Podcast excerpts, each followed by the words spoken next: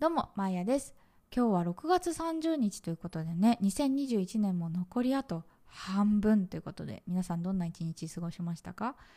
私はね、午前中は平常運転で仕事をしていたんですけど、午後はね、ゆっくりと自分の振り返りをする時間にしました。でね、振り返りってなんでこんなにネガティブなことが浮かんでくるんですかね。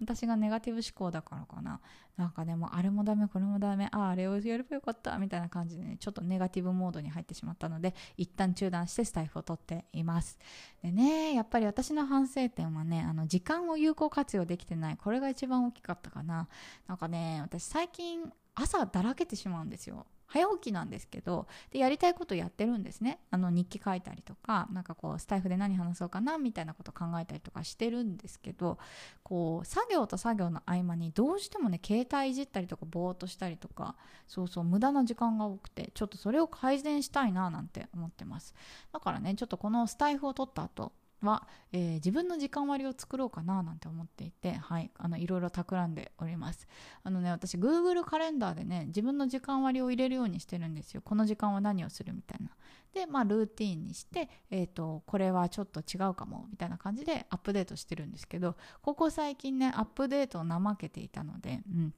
ちょっとね、自分のやりたいことを見つめて、で、えっ、と、時間に落としていきたいなと思ってます。はい。皆さんもね、もしよかったらやってみてください。はい。ということで、今日も早速お話ししていこうかな。この番組は東南アジアでミニマルライフを送っているアラサー女子マヤが海外生活のリアルや持たない暮らしの様子についてゆるゆるトークしていきます。で、本日のテーマはね、記憶に残る幕の内弁当はない。というお話です。はい。よくわかんないテーマですね。これはね、えっ、とね、ハーチューさんがボイシーだったかなちょっとどのメディアで話されてたか忘れちゃったんですけど、あの、秋元康さんの名言を紹介されてて、おーっと思って、うん。今日はこの話をね、したいなと思います。で、記憶に残る幕の内弁当はない。まあ、まさにね、えっ、と、言葉の通りなんですけど、皆さん幕の内弁当って食べたことありますか？まあ、いろんなね、鮭とか何、シューマイとか、いろんな具がたくさん入っていて、どれ食べても美味しい、そんな贅沢なお弁当じゃないですか。でね、この、えー、と幕の内弁当一見豪華に見えるんですけど、まあ、秋元康さんが言うにはねその幕の内弁当ってどれ食べても美味しい、まあ、そのメリットはあるけれども何を食べたかってちゃんと記憶して食べられることないですよね。なんとなく全部がこう波以上に美味しくてああなんか幕の内弁当美味しかったって思うけど幕の内弁当のこのシューマイが美味しかったとかこの鮭弁たまらんみたいなそこまで記憶に残ることってないと思うんですよ。であのこれねお弁当の話したいわけじゃなくてこれを人に落とし込んだ時なんですけどその幕の内弁当要は記憶に残らないなんとなく全体的にこうそつなくこなすけれども、えー記憶に残らないぐらいだったらこうカツ丼とか牛丼とかこうやってなんか何か一点輝いている人の方が強いし記憶に残るよねっていう。そう昨日何食べた？あカツ丼食べたよとか、ね、あ牛丼食べたよとかそうやってパッと出てくると思うんですけど幕の内弁当って言ってもその幕の内弁当で何食べたかまで覚えてないんですよねだからあの人に落とし込むと結局何か1点でもいいからとにかく磨けっていうそういう意味が込められてるんですね。で私この言葉がめちゃくちゃ好きで、うん、多分好きな言葉何って言われたらまさにこの記憶に残る幕の内弁当はない場合秋元康みたいななんかそういう風に語ると思うんですけどあのこれってミニマリズムの本質だなって思ってるんですよね。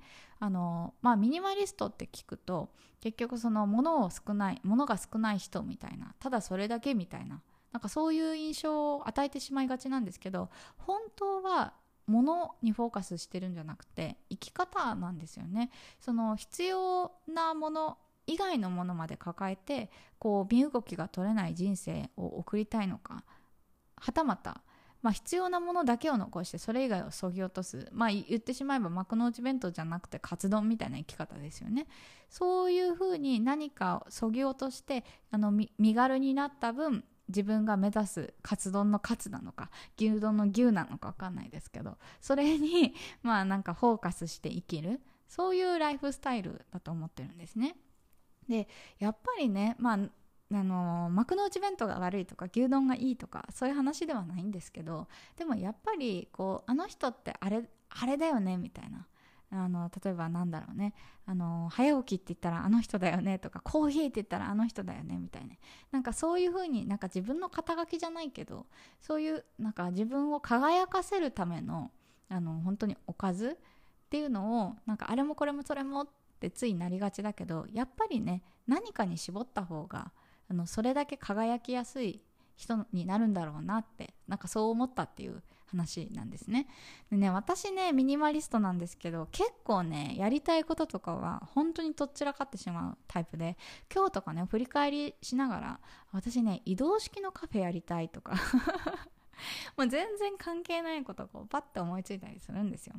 でこうやってねなんかこういろんなことをこうポンポンポンポンポンポン思いついてしまってで結局ねあれ私何になりたいんだっけ？みたいな感じでちょっとぼやぼやしてしまう時があるんですよ時々、うん、時々じゃないな。常日頃あるんですよ。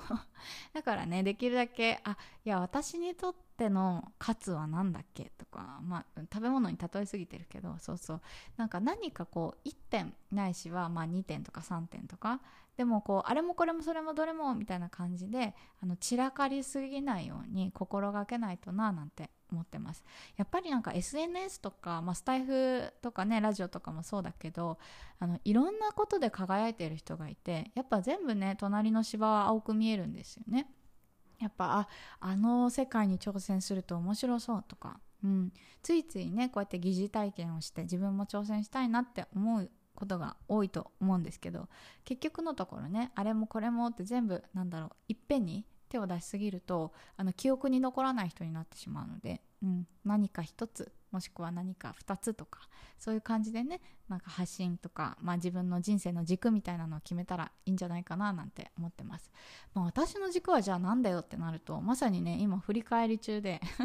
でも私はやっぱりうんと海外と、うん、フリあのミニマリストなのかななんて思ってます。こう持たない暮らし身軽な暮らし。これは私の軸だななんて思っているのでそういうお話をねこれからもしていこうと思ってます。はい。ということで今日はこんなゆるゆるな雑談会になってしまいましたがいかがでしたでしょうか、えー、私の番組ではまああの海外生活のこととかミニマリストの話をしているのでもしよかったら聞いてください。ということで最後まで聞いていただきありがとうございました。ではまた。バイバイ。